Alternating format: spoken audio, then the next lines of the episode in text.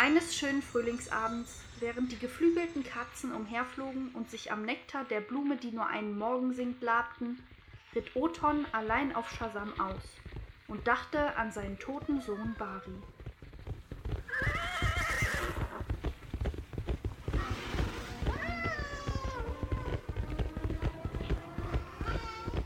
Da kam das imperiale Schiff mit dem verheißenen Geschenk.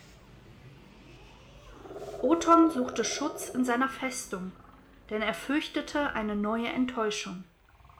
Er schloss sich im großen Waffensaal ein.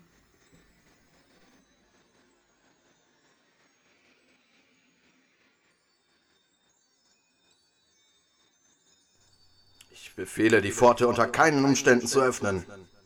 Ich bin für niemanden zu sprechen. Gewiss, Meister.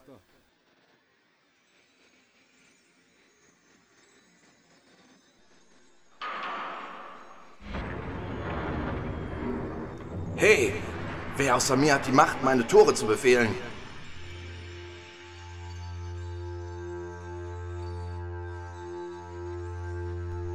Stehen bleiben oder ich schieße.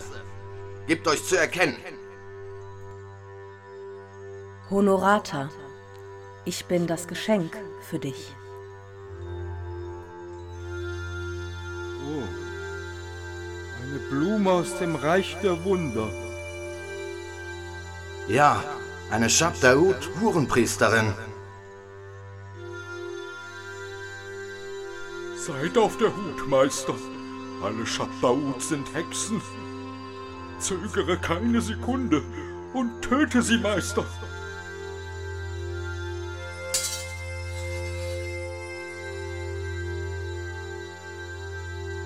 Tu es, wenn es dein Wunsch ist. Ich gehöre dir.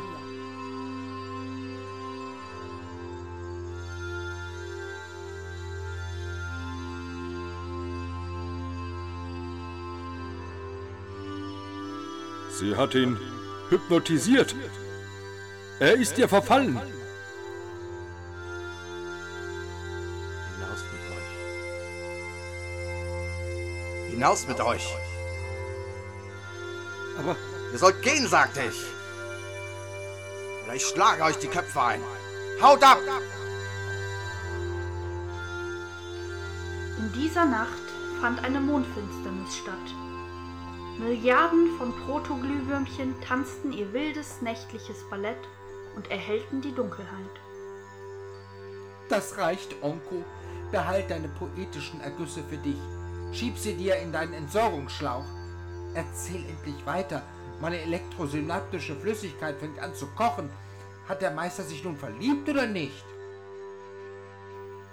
Verliebt bis zum Wahnsinn. Aber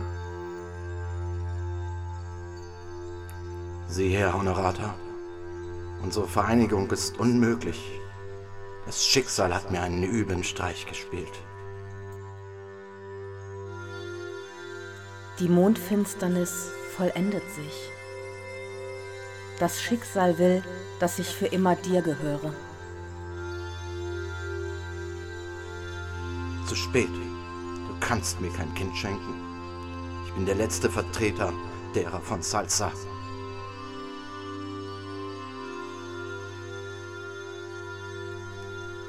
Ich werde das helle Geburtsmal der Kastaka niemals weitergeben können.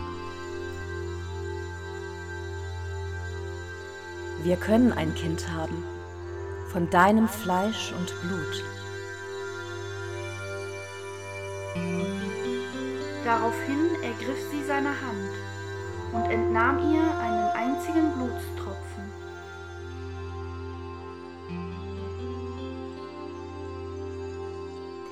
Ich habe mein Nervensystem mit deinem vereint. Meine Lust wird auch deine sein. Du musst mir nur diesen Blutstropfen geben.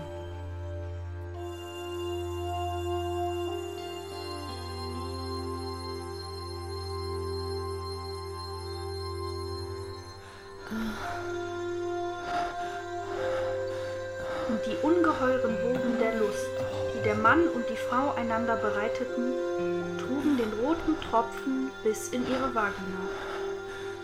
Mhm. Mhm.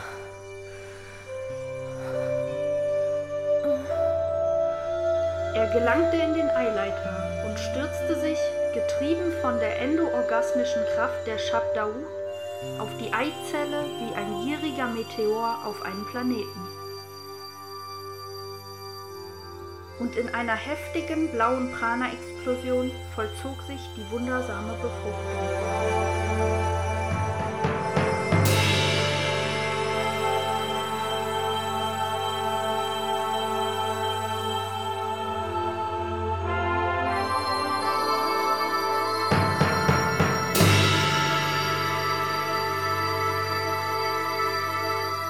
mit einer unsagbaren Entladung von Wollust.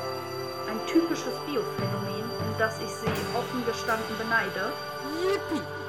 Sie schenkte ihm ein herrliches Kind, sie lebten glücklich zusammen und die Kaste der Metabarone starb nicht aus. Zapple nicht herum wie ein amphetaminsüchtiger Biolothar. Dies sind schließlich keine Märchen, die ich dir erzähle. Die Geburt verlief dramatisch und sollte das Leben des Kindes zutiefst prägen. Gib dir eine Beruhigungsladung und sperr die Ohren auf.